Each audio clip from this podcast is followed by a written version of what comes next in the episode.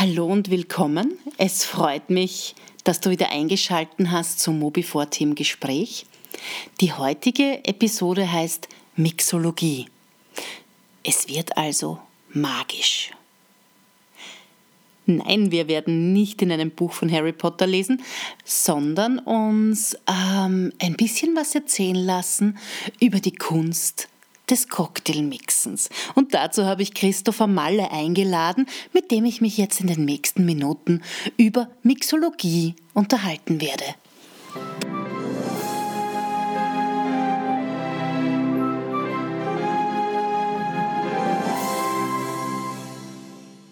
Danke, dass du dir Zeit genommen hast für ähm, unser kleines Interview. Das ist ja wirklich ein ganz spezieller Zeitpunkt ähm, heute, weil, kannst du das ein bisschen ausführen, warum ist das heute ein spezieller äh, Zeitpunkt, nämlich aus mehreren äh, ähm, Gründen nämlich? Ja, zum einen geht äh, morgen unser Flieger nach Neuseeland. Da beginnt einmal ein kompletter neuer Lebensabschnitt. Und ähm, zum anderen ist, äh, endet ein kleiner Abschnitt jetzt an. Das sind diese, das Leben als Barkeeper in Österreich und Europa und ja, es ist eher so mit einem, mit einem Lachen und mit einem weinenden Auge. Und deswegen ist der heutige Tag eigentlich ganz gut gewählt, wenn ich ehrlich bin. Okay. Und vor ein paar Tagen warst du in Leupersdorf. Was ist da über die Bühne gegangen? Ähm, sagen wir mal so, es gibt, das ist so quasi das Wimbledon von den Barkeepern. Äh, es ist ein internationaler Wettbewerb, wo sich halt äh, verschiedenste Barkeeper aus, ich glaube, 25 Nationen waren jetzt vertreten äh, treffen und ähm, auf ein auf einer Competition ihr Können zeigen und ihre Drinks und Präsentationen live on stage für eine Jury und für das Publikum kreieren. Diese werden dann bewertet und ähm, dann gibt es einen Gewinner in äh, diversen Gruppen und es gibt dann einen Overall-Gewinner. Mhm. Was hast du da gewonnen? Ja, ich habe äh, meine Gruppe, das war die Gruppe Top Spirit, das ist äh, eben Top Spirit gesponsert, ähm, gewonnen und ich habe den Overall Champion auch gemacht. Oh. Also, das ist quasi der Rafael Nadal, der Barkeeper momentan. und wir haben uns darüber unterhalten, dass das jetzt nicht nur Bar, also man sagt ja nicht nur, du bist ein Barkeeper, sondern es hat ja einen ganz speziellen Ausdruck. Also das ist die Mixologie. Ja? Du bist ein Mixologe. ähm, was hat es mit diesem Begriff auf sich? Ähm, woher kommt der? Seit wann gibt es das? Kannst du uns da ein bisschen was darüber erzählen, Christopher? Ja, also diese Mixologie ist ein Terminus, den ich eigentlich selbst gar nicht so gern verwende. Es ist ähm, irgendwann einmal von manchen Barkeepern verwendet worden, um sich von anderen Barkeepern abzuheben und diese Separierung zwischen Barkeepern und Mixologen ist eigentlich meiner Meinung nach auch nicht ganz sinnvoll, weil es beide Gastgeber sein sollten. Das Problem ist nur, diese modernen Mixologen ähm, konzentrieren sich wirklich zu 100% auf den Drink selbst. Das heißt, es ist, äh, wird von denen relativ viel ausgeblendet. Es geht wirklich um äh, den Drink und um den Drink allein. Es geht ähm, um nichts anderes. Es geht um die perfekte Balance, es geht um die Dekoration, die Präsentation. Ähm, aber da geht es wirklich nur um den Drink meiner Meinung nach sollte es aber irgendwo ein Zwischenstück zwischen dem Barkeeper. Der Barkeeper ist jemand, der ähm, sehr viel auf den Menschen, der was vor ihm als Gast steht, Wert liegt und sich mit dem Gast als, als ein Haupt so Ding sagen beschäftigt. Und ähm, deswegen hat sich das irgendwie so aufgespalten. Und diese Barkeeper sind die, die was näher bei den Gästen sind und die Mixologen sind die, die eher bei den Drinks sind.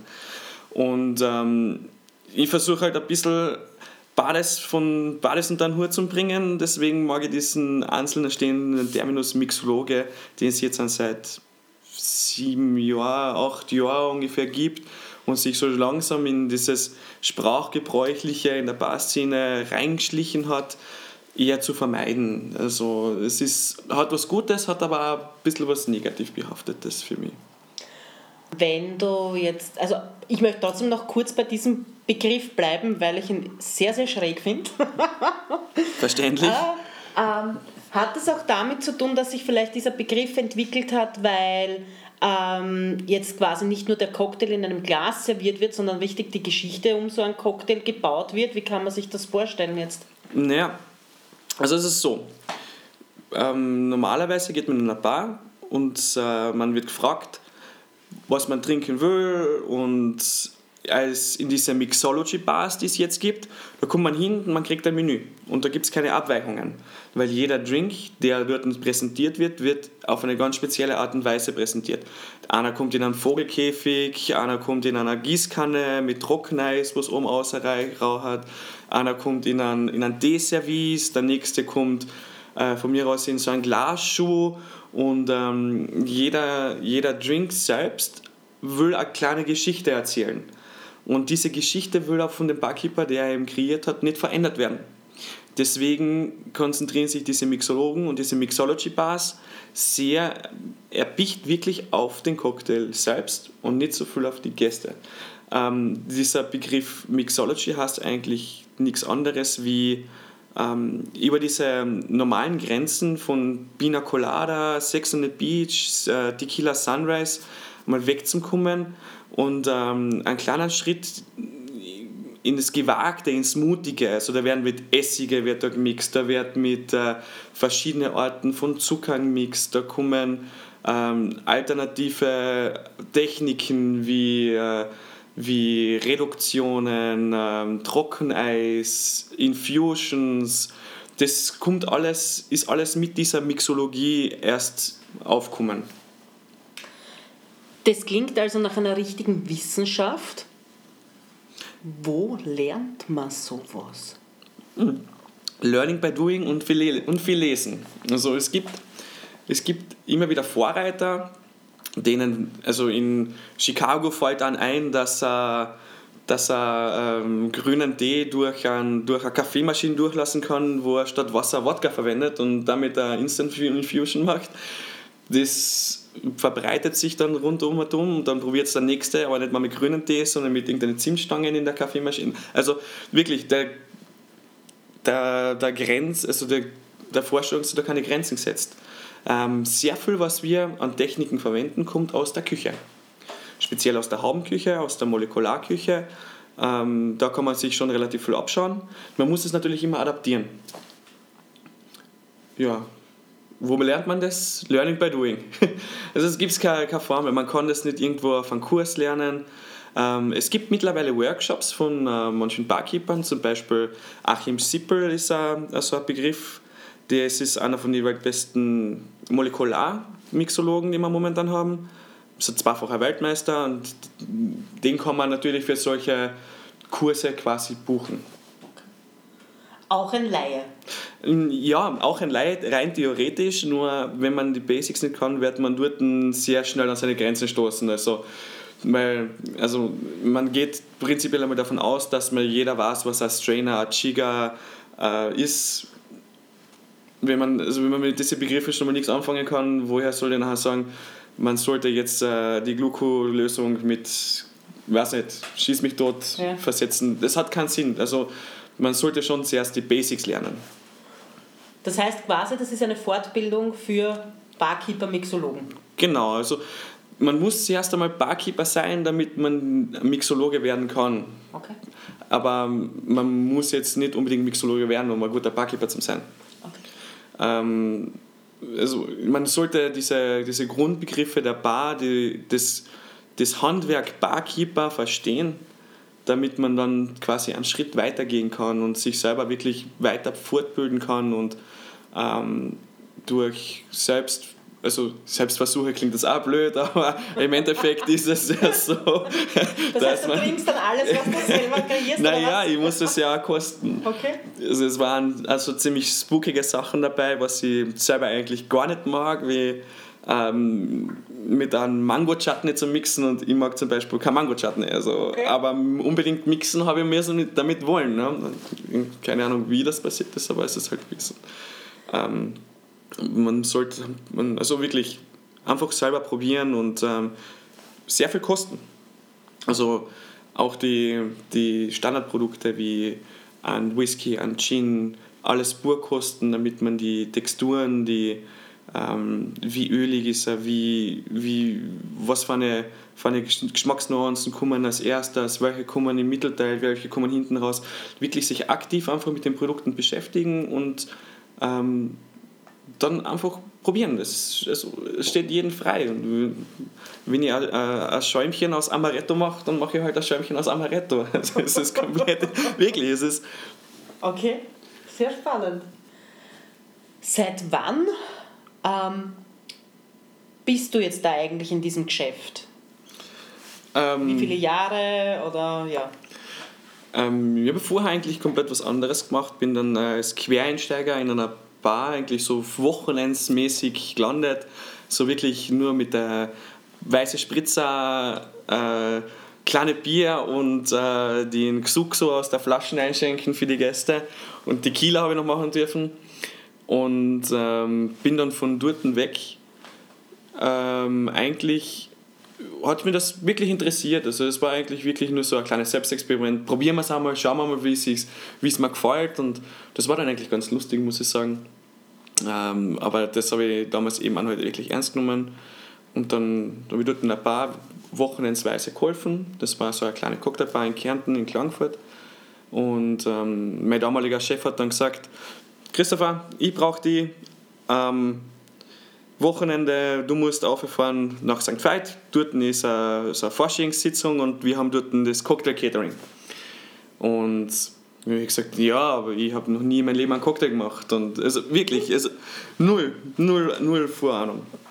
Dann bin ich dort halt hingefahren und dort war halt äh, mittlerweile ein guter Bekannter von mir und dort habe ich dann meinen ersten Pina meinen ersten Sex on the Beach, äh, Caipirinha, zwei alkoholfreie Cocktails waren noch und das waren meine ersten fünf, sechs Cocktails, die ich eigentlich gelernt habe. Und das war wirklich eine Katastrophe. Also, so wie ihr euch das vorstellt, wie, wie bei, bei Cocktail, wo er nicht weiß, was ein Cuba Libre ist, ungefähr so bin ich auch im Kreis rotiert. Also wirklich, wo gehört da jetzt der Rum eine? War da jetzt der Wodka beim Sex on the Beach oder war der Wodka durch beim Pina Colada? Na, warte mal, Pina Colada ist irgendwas im Süden, also muss das da rum sein. So habe ich mich durchgekämpft. Wirklich, das die ersten vier, fünf Stunden, das war eine Katastrophe. Also, es war wirklich.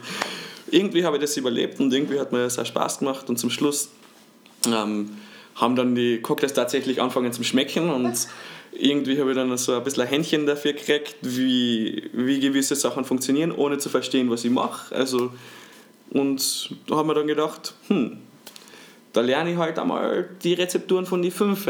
Und dann habe ich halt diese fünf, sechs Cocktails in der Bar machen, also machen angefangen, wo dann mein Chef auch wirklich viel, viel mich unterstützt hat und gesagt hat, hey, jetzt ist wieder Sex on the Beach, magst du den machen? Dann ist er daneben gestanden und hat gesagt, ah, weißt du was, mach das besser so, fang mit dem an, äh, du zuerst das, mach das. Also ganz einfach die Arbeitsschritte von der Picke auf lernen. Und ja, dann habe ich von diesen sechs, sechs Cocktails dann auf einmal zehn kennen. Dann sind jede Woche zwei, drei neue dazugekommen, die er mir gezeigt hat. So, dann ist von White Russian bis Tequila Sunrise, dann sind es auf einmal 25 gewesen. Und so nach einem halben Jahr waren es dann um die 50. Und diese Lernkurven ist halt extrem progressiv. Es sind äh, gewisse Muster, die sich einfach immer wiederholen. Ob ich jetzt einen Pina Colada mache oder einen Baileys Colada, es kommt eine Zutat dazu, teilweise kommt eine weg. Diese Muster fangen man an zu erkennen und dann geht es von 50 auf 100, auf 200, geht es dann extrem schnell. Also aber diese ersten 50, 60 Cocktails, das ist wirklich büffeln. Also das muss man wirklich lernen. Und jetzt kannst du aus dem FF wie viele Cocktails mixen? Mm, also meine eigenen Kreationen zahle ich jetzt einmal nicht dazu. Dann sind es um die 350. Es kommen immer wieder, kommt darauf an, ähm, wie, wie, ob ich jetzt gerade arbeite, dann sind es mehr, das ist klar, weil ich dann wirklich in der Materie drinnen bin und der, der Kopf funktioniert natürlich auch mit, ähm, mit der permanenten Übung und, und Praxis, die man hat.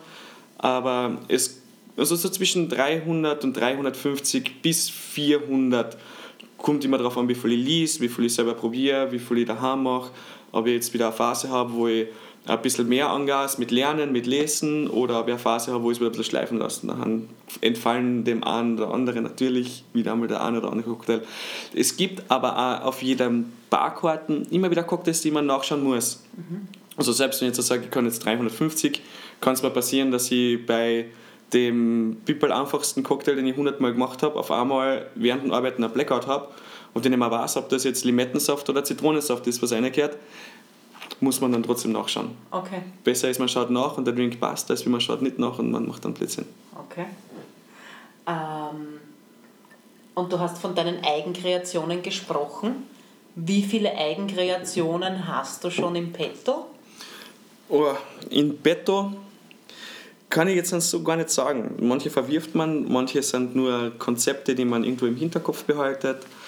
Ähm, manche sind Wettbewerbscocktails, die man so vielleicht in einer Bar hm, wahrscheinlich nicht mehr machen kann. Manche sind ähm, Wettbewerbscocktails, die sehr einfach sind, die man sofort reproduzieren kann. Aber so Cocktails, die man wirklich in einer Bar präsentieren kann, sind es ungefähr 20. Also die, was wirklich fix, fertig stehen, wo man sagen kann, das kann man tatsächlich in einer Bar machen. Und da ist sozusagen dein Branding drauf. ja, Branding. Also ich, das Ziel ist es natürlich, dass jeder Barkeeper auf der Welt weiß, dass der Cocktail von dem Barkeeper gemacht ist. Okay. Dann hat man es geschafft. Aber ähm, das ist teilweise sehr schwer. Die Informationen werden so schnell verbreitet. Ähm, es ist aber auch relativ gut durch ähm, ähm Instagram und so weiter. Werden teilweise Cocktails von mir, die, die ich gemacht habe, von anderen Barkeepern ähm, wieder gepostet und das ist halt nachher schon schön, wie man sieht, dass die Bilder so um die, rund um die Welt gehen und da hoffe ich schon, dass es vielleicht irgendjemanden in Tokio gibt, der sich sagt, wow, cool, geiler Drink, den werde ich mal probieren und dass der vielleicht meinen Drink außermixt. Wissen kann ich es nicht, okay. aber der Gedanke daran ist schön, dass man vielleicht jemanden auf der anderen Seite der Welt mit seinem Drink ein bisschen inspirieren kann. Das heißt, diese, dein, dein Beruf bringt dich aber auch quer, quer durch die Welt, äh, rund um die Welt welche Stationen hast du schon hinter dir und welche liegen jetzt vor dir? Ähm, Stationen hinter mir. Ich war jetzt in den letzten Jahren eigentlich vorwiegend in Österreich tätig. Ähm, ich war in Obertauern, mal zwei Jahre im Monkey Seven. Das ist also eine Showbar. Da lernt man dieses Flaschen rumschmeißen ah. und jonglieren und so weiter. Das macht auch sehr viel Spaß, wenn ich ehrlich bin. Ähm, dann war ich ein Jahr, also eine Sommersaison am Wolfgangsee total schöne Gegend, habe ich auch viel gelernt. Das war meine erste Station als Barchef, also wirklich mit Verantwortung. Da habe ich natürlich äh, mit Hilfe von meinem damaligen Chef sehr viel mitgekriegt, was Organisation und so weiter, das habe ich nie so gelernt. Ähm, dann war ich in, also zwei Sommer in, in Felden am Wörthersee, dann war ich einen Winter in Zürs, einen Winter in St. Anton, jetzt den letzten Sommer war ich daheim in Klagenfurt bei eine von den ersten Bars, wo ich gearbeitet habe, einem guten Freund von mir.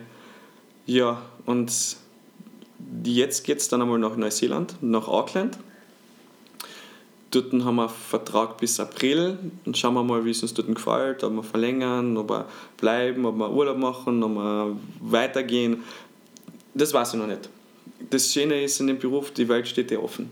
Und wenn du gut bist, egal ob das jetzt als Koch, als Barkeeper oder als Kellner, wirst du wahrscheinlich überall eine Arbeit finden. Und das muss man, glaube ich, auch ein bisschen nutzen und auch sich trauen, das zu nutzen. Und jetzt schauen wir, was passiert.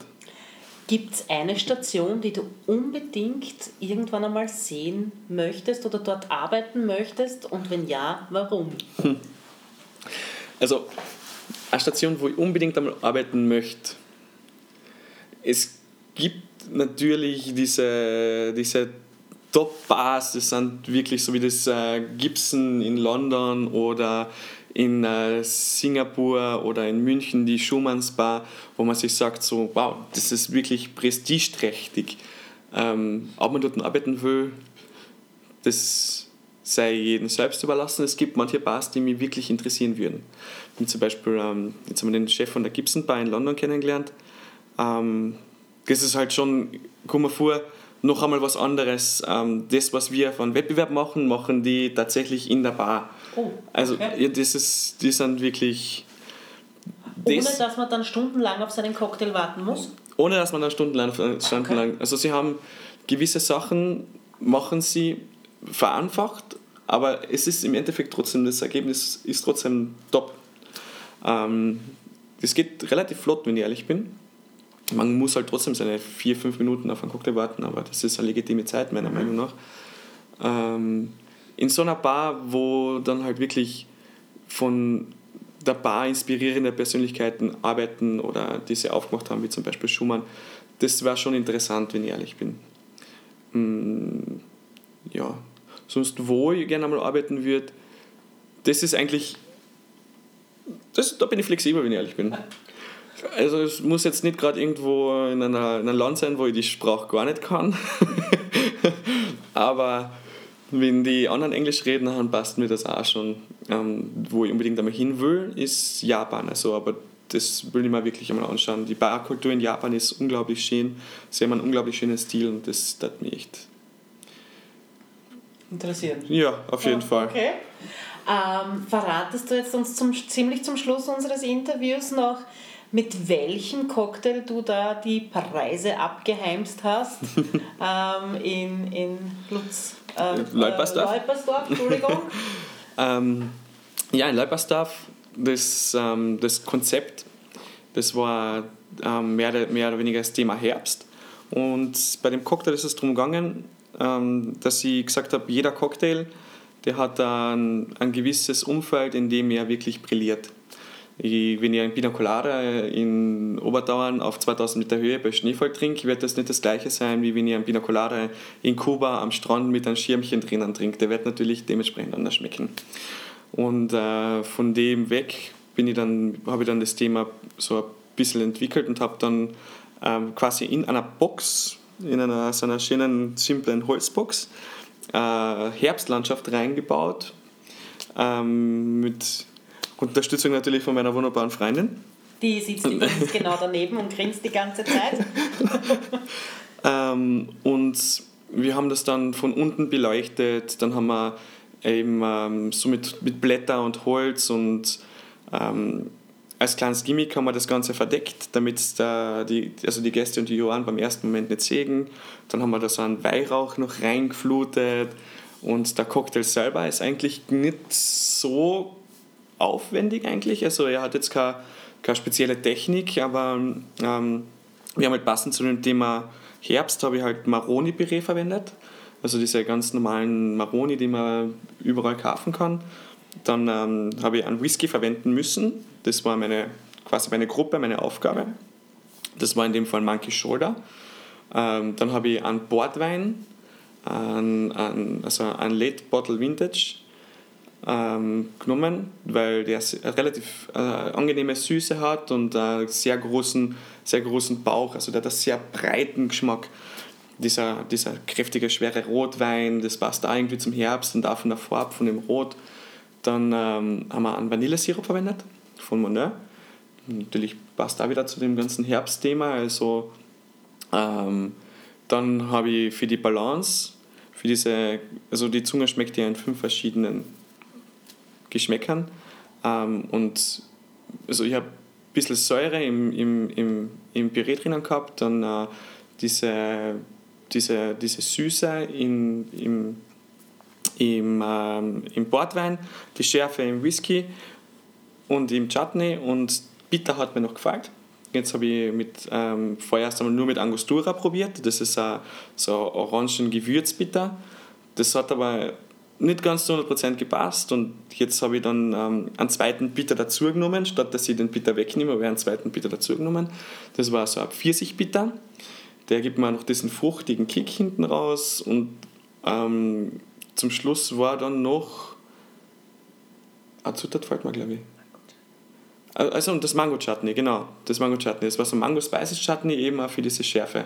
Mhm. Somit habe ich alle fünf, also von Umami bis äh, bitter bis das salzige vom Chutney, habe ich alle fünf, fünf Zungenregionen quasi angesprochen gehabt und äh, dadurch, dass er relativ viel, viel Volumen hat, sagen wir, viel Bauch hat, ist er sehr lange in Erinnerung geblieben und ich glaube, das war einer von den Gründen, warum der Drink gewonnen hat, obwohl er sehr balanciert eigentlich war. Also es war ein sehr balancierter Drink, der irgendwie alles fünf angesprochen hat und lange in Erinnerung geblieben ist. Und das ist natürlich wunderbar. Also das muss ich sagen, bin ich sehr stolz und also ja, sehr, sehr zufrieden mit meiner Leistung. Und quasi der krönende Abschluss, bevor du jetzt einmal eine Zeit lang ins Ausland gehst. Absolut. Also wir haben noch zwei Monate davor haben wir noch gescherzt quasi, ja, den Wettbewerb, wie, wär's, wie cool wäre das, wenn man das gewinnen würde und äh, dann äh, noch aus Österreich rausgehen wird. Und wie gesagt, das ist, das ist halt wirklich einer von diesen Wettbewerben, die, wo ich vor zwei Jahren, drei Jahren immer hingeschaut habe auf die Barkeeper und ähm, dann denen zugeschaut haben, wie die arbeiten, äh, dort einen Trick abgeschaut, dort ein bisschen was, aha, der macht das so. Und jetzt sind eigentlich die alle quasi nicht geschlagen, aber ähm, äh, übertrumpft zu haben und, und das Ding einfach zu gewinnen, ist für mich immer noch ganz schwer zu fassen, weil das sind, also selbst selbst also über zwei Punkte vor dem zweiten, der ist Vize-Weltmeister aus, oh, okay. und das aus Schweden. Und das ist halt, also das war, der Typ hat eine unglaublich schöne Präsentation mit einem unglaublich coolen Drink. Und, also, und sowas, ich, also ich schaue eigentlich immer noch quasi mir die Sachen bei Szenen ab, weil die halt einfach alle so gut ja. sind und ich kann es immer nur fassen, dass ich das Ding gewonnen habe. Ja. Das ist ganz, ganz eigenartig irgendwie. Ja, aber du hast lange Zeit quasi geübt und dich weiterentwickelt und damit wird halt auch Fleiß belohnt, denke ich mal. Ich bedanke mich auf jeden Fall für das Gespräch. Ich wünsche dir und deiner lieben Freundin, der Tanja, die daneben sitzt, ich muss dazu sagen, sie ist meine Nichte. ähm, alles, alles Gute für Neuseeland. Dankeschön. Ja. Ähm, mischt dort die Barszene gut auf. Entwickelt coole Cocktails. Auf jeden Fall. Lasst es euch gut gehen dort, schaut euch ganz viel an, äh, lernt die Umgebung dort kennen und ich hoffe, wir sehen uns bald wieder. Gerne, hat mich sehr gefreut. Danke.